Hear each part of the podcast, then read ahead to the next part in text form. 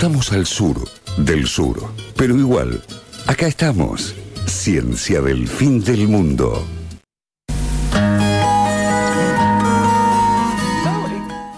Bueno, según nuestra estricta grilla, eh, ahora vamos a hablar de nuestro uno de nuestros grandes amores, o no, o tal, o Obvio. el más grande. Es la El única razón todo por la se va cual- todo medio de comunicación se va a extinguir eventualmente, menos este, porque tiene algo, aparte cuando ah, en el treinta y pico empezó a nacer la tele, se empezó a hablar de la televisión y dijeron, "Ja, ja, va a morir la radio con la tele, ah, pues no, Pues no, murió la tele, está muriendo y la tele está muriendo en HD, está muriendo con Tinelli en HD, midiendo dos puntos de rating, mientras la radio sigue viva. Y sigue creciendo. Sigue Así creciendo, es. sigue creciendo. Yo siento que tuvo como un revival en el último tiempo, o fui yo. No, como no, que la gente joven está escuchando, la, que siempre la radio era algo de Es que gente cambió, vieja. cambió de medio, o sea, se fue, ¿No? migró hacia otro medio. Sí, ¿No estás sí. de acuerdo? Se- No, no, sí, eh, eh, sí estoy de acuerdo. Sí estoy de. Eh, y, y hoy dijimos, vamos a preparar cada uno un poquito de la radio, así que probablemente estemos entrando a una de las columnas más desordenadas de la historia. de Una compe. programa. ¿Una cómo? Una compe de curiosidades es esto. Ajá. De, de sobre la radio. Yo tengo cero curiosidad hoy. No, Sí. mi mamá siempre me dice, eh, mi- mi- mis padres siempre me hablan de curiosidades. ¿Te das cuenta? Tengo Esto es este la curiosidad. penetración cultural Sí. de Ciencia del Fin del Sí. Mundo en eh, la Argentina en general. La Argentina toda. Porque, eh, sí, sí, y en Perú también. Y en Perú también. Y en Perú, donde es, es el segundo, es que, porque está segundo Perú en... Yo en- creo que está segundo. sí. O tercero después de Uruguay. Está- Estamos para ahí. mí están ahí. Sí, Para, aguante Perú, vamos. Aguante Perú. Aguante, Perú. Gerardo. Qué, qué lindo que nos escuche. No puedo creer. Es Me parece espectacular. Eh, sí, no sé la, la hora en Perú. de, eh, dos más. Eh, no Gerardo, eh, si estás escuchando esto, escribinos al más 54 Exacto. 9 9 No. Bueno, más 54 11 922 34 Y no se olvida, ¿eh? 96 72 y nos decís qué hora es en Perú. Y nos este comprometemos a decir la hora en Perú todo el tiempo. O sea, son las 21 y 28 en Argentina y en Perú la, La hora otra que en no Perú. sabemos. Sí, sí, sí. Deben sí. ser una o dos menos. Uno o dos menos. Bueno, basta de esto. Basta, pido mil disculpas. basta de esto. Estamos hablando en serio. Entonces, eh, ¿de, de dónde empezamos a hablar de la radio? Yo creo que primero tenemos que decir por qué ayer, eh, que fue Ok.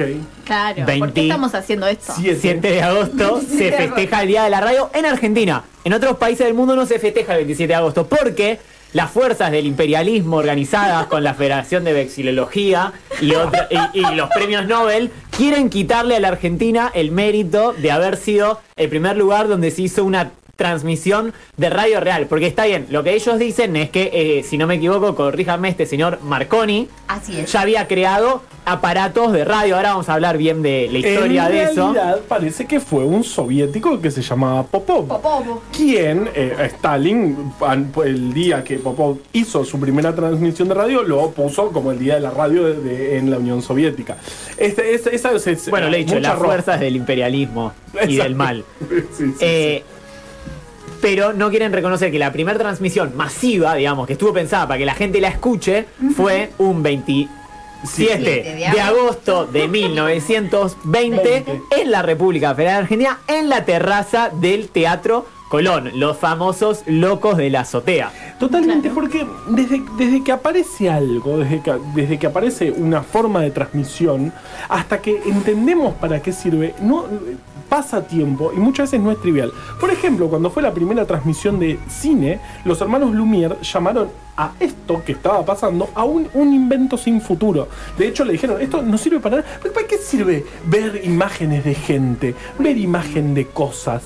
Eh, esto es bueno, mirá, tengo esta cosita, mirá un poquito un tren moviéndose y anda a tu casa. Que dicen que la gente se asustó mucho cuando llegaba el tren. Que nuestro invitado Martín Méndez, cuando vino a hablar sobre cine, nos dijo que eso es, no era es tan falso. cierto, Eh, ¿verdad? no es que- Que Pero sí dijo algo muy interesante que aplica también a la radio, que es la diferencia entre el cine como invento y el cine como arte. Exacto. Justamente la diferencia entre Marconi y los locos de la azotea es la radio como objeto y la radio como medio de comunicación. Una historia, exactamente. Por eso es tan importante la transmisión de los, de, de- de los locos de la azotea eh, hace 101 años y un día, porque es la primera vez que se usa la radio para contar una historia, para transmitir algo. Y no como este, hasta ese momento se había utilizado como, porque además el mundo estaba, el mundo estaba en cualquiera, o sea, había ocurrido eh, una, la Teníamos guerra una más guerra. sangrienta, la, la más sangrienta de la historia de la humanidad hasta, Hasta ese ese momento. Y después, y después también, o no sé. No, la Segunda Guerra es más. ¿Es más sangrienta? Sí, sí, Sí. sí. Pero no tenían esas trincheras. Yo vi la Sí, película pero tenían 1916. hacías otras cosas. bombas atómicas, pero, pero, pero sí, es cierto.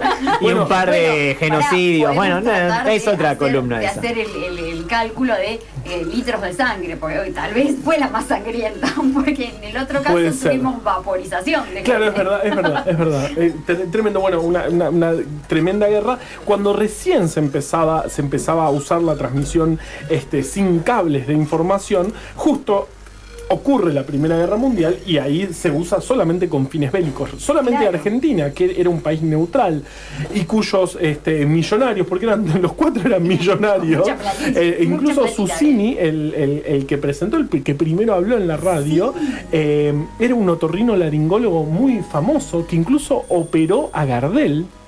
Ay, me, primer curiosidad Primer curiosidad, ¿o- ¿o no? Susini Su- operó sí, a Gardel. sí, sí. Él hablaba nueve idiomas, viajaba por el mundo, incluso Y en él Francia. él era sí, sí, sí, sí, sí, ópera. sí, sí, él era cantor de ópera, hablaba nueve idiomas, fue médico y también había viajado a Francia, donde consiguió estos primeros aparatos para propalar, para, para, para emitir radio. Bien, y yo hay algo que quiero saber y que fue uno de los motivos por los cuales queríamos hacer esta columna, que es Sí. entender cómo carajo funcionan esos aparatos.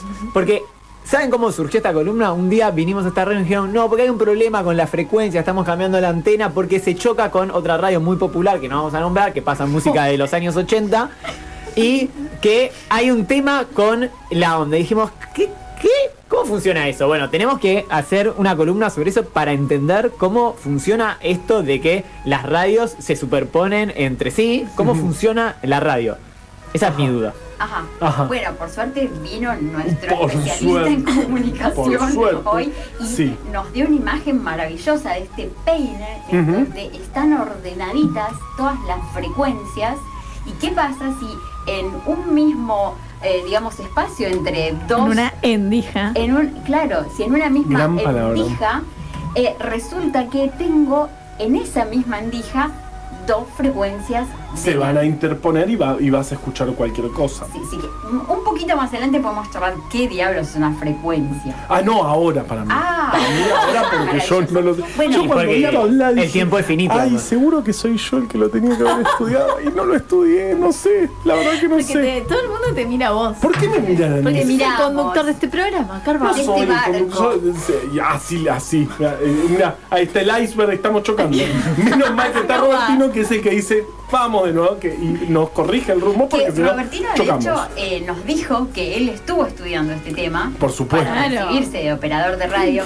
Gracias. Porque es el mejor de todos nosotros. Cualquier cosa nos corregís y te pedimos disculpas por adelantado, por cualquier Que barbaridad. es el, que el trabajo más importante en, en- en la radio. Si un programa vos lo escuchás y funciona bien, es porque el operador sabe lo que está haciendo. Como por ejemplo por, por supuesto, por supuesto. Bueno, un ratito antes, eh, Aristides nos decía que, eh, que existía algo que se llama el espectro electromagnético, que es algo, ya ese nombre a mí me encanta. Tal cual. Y lo más maravilloso es que hubo gente, que por ejemplo el ma- un matemático que se llamaba Maxwell, que se imaginó antes de que hubiera los aparatos capaces de, por ejemplo, generar estas ondas que, que- que- que estamos, de los cuales estamos hoy totalmente rodeados, se imaginó que eso existía y hizo, eh, eh, con lápiz y papel, y quemándose las pestañas, hizo las ecuaciones que predecían la forma de las ondas y que, iba que existía este espectro electromagnético. Muchos años después, otro señor que se llamaba Hertz, y acá ya empezamos a tener nombres conocidos, claro.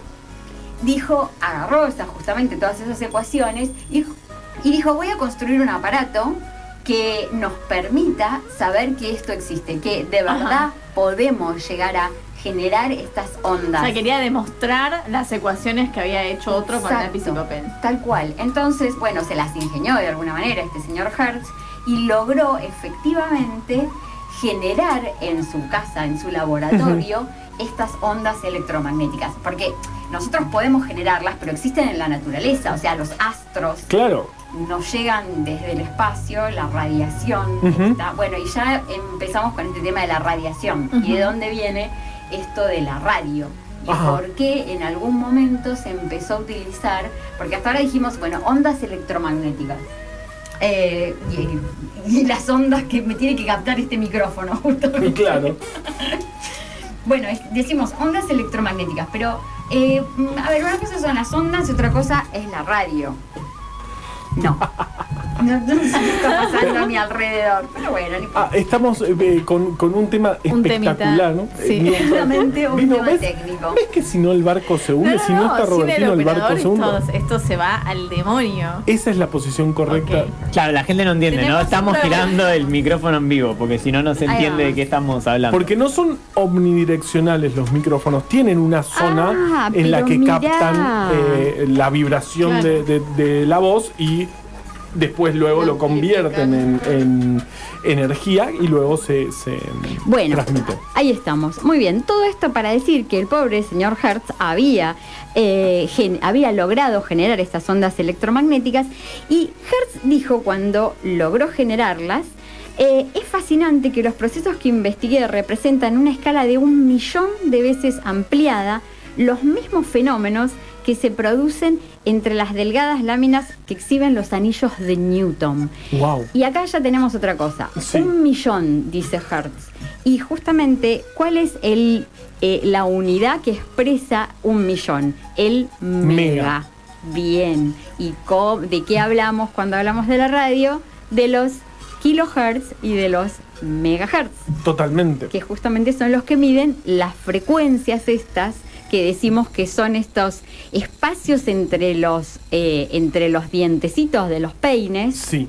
que es lo que vamos barriendo cuando en las viejas radios Y vamos teníamos con el el, cosito, tiqui, dial, tiqui, tiqui. tal cual. Y ahí vamos eh, focalizando, ¿no? Entre est- estos, eh, eh, estos hertz que van distinguiendo unas emisoras de radio de las otras. ¿no? Porque Claro. algunas transmiten en tanto hertz, otras Y otras en un poquito corrido. el- Ahí el- va. Y por eso no tenemos que transmitir en los mismos hertz que otras. Porque si no hay, hay- hay- hay ba- bastante lío. Y después, este, eh, estamos hablando fines del siglo XIX, más o Estamos menos. hablando de 1886. Exactamente, Ahí, bien. exactamente. Pero bueno, un poquito más adelante ya eh, los franceses son, porque Ujú. a ver, radio viene del latín. Y cada vez que, mm, que hay una palabra que viene del latín, un poco como, como que entramos a sospechar que ahí los franceses metieron la cuchara y no tanto los ingleses. Eh, y se empezó a utilizar para esta transmisión sin hilos, que era de lo que se hablaba, eh, y no tanto el término wireless de los Claro. ingleses, sino del término de radiotelegrafía y de ahí a radiotelefonía y después finalmente a radiofonía. Claro. Y después, radio. Y después Y radio. después directamente radio, tal cual. Después viene Ma- Marconi, viene ya en esta época. eh, Marconi, en principio, cuando viene el nuevo siglo, empieza a hacer sus experimentos de transmisión. Sí, y ahí parece que Marconi eh, medio como que le chafó la patente a Tesla. Sí. Pero Tesla igual Otra no era bueno. más. Tesla era Tesla, malo, malo, una malo. figura fantástica. Fantástico. un Que monstruo. dedicó su vida, gastó toda su plata en tratar de inventar una máquina que pase tipo todo la, eh, la energía con un rayo tipo a mucha distancia como eh, falopa. Todo. Sí, sí, sí, Genial. sí, sí, sí, sí. Y en esa época era todo. me- Era, Era todo así. Y que lo Pero- financiaba eh, JP Morgan. por supuesto. Uy, uy, uy, claro. que, que era él. O sea, el, el- el- o sea, Eh, claro, él, el, la- el- el dueño de la JP Morgan era JP Morgan. Claro, el- Claro, tal cual. Eh, eh, en persona, o sea, no te financia el, el- el mismísimo. Tremendo. Bueno, o sea, por ahí, pero este, yo tenía el dato que eh, Marconi había venido a la Argentina en el, en el marco del festejo del centenario de la Revolución de Mayo y ahí había hecho una, la famosa transmisión más larga en, en- en distancia hasta ese momento que unió eh, la ciudad de Bernal eh, con Canadá. La ciudad Tomás. de Bernal, Bernal, Bernal, en donde Bernal, está la Universidad de Quilmes. Exactamente, fue ahí con un barrilete, literal, remontó el- Sí.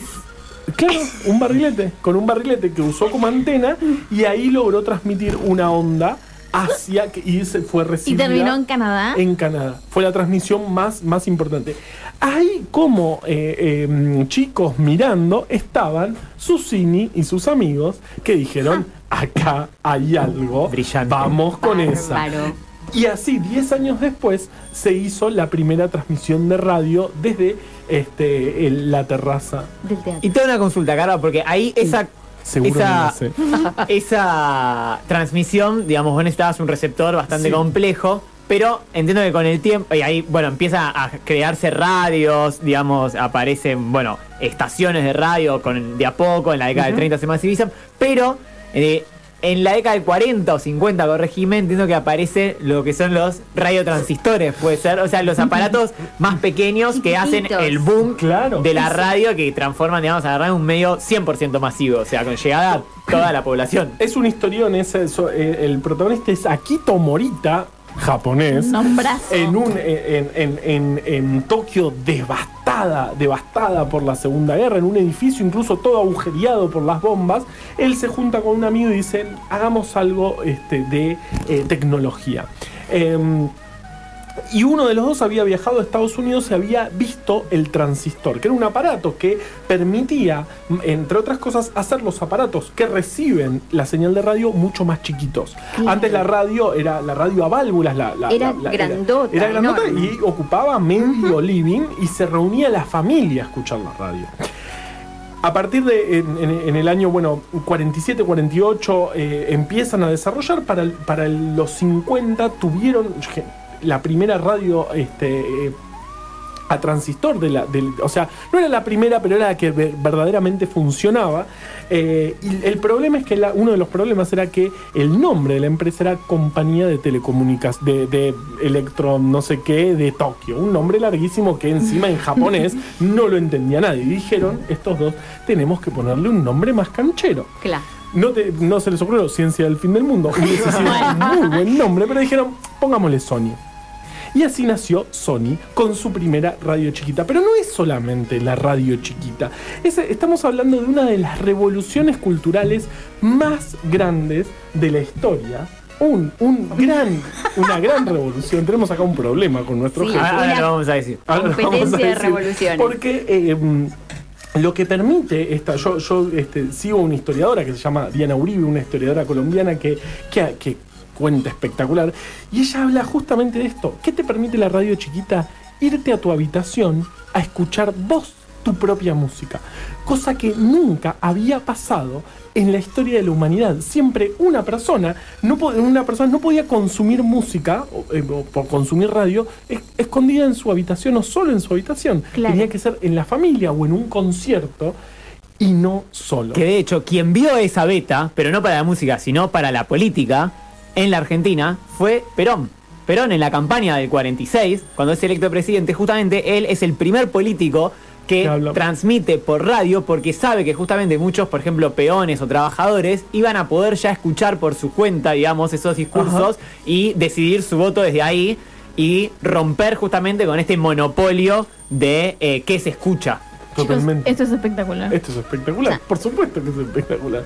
Entonces, bueno, a, par- a partir de, de- de la, de la radio a transistor, la radio se recontra mega masiviza y ahí sí uno se puede esconder en su habitación, escuchar, te puedes ir con la música a otra parte, literalmente. y así nació, por ejemplo, el punk, así, así nació todos los movimientos rupturistas. En parte, probablemente se generaron gracias a que uno se puede esconder en su habitación, escuchar su propia música sin este, estar estando aislado. Y ahí creo que fue otro empuje a este medio espectacular que amamos con toda nuestra alma y que ojalá viva para siempre, que es la radio.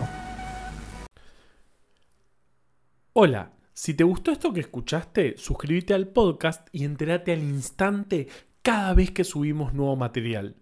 También puedes seguirnos en Twitter y en Instagram en arroba ciencia-fm.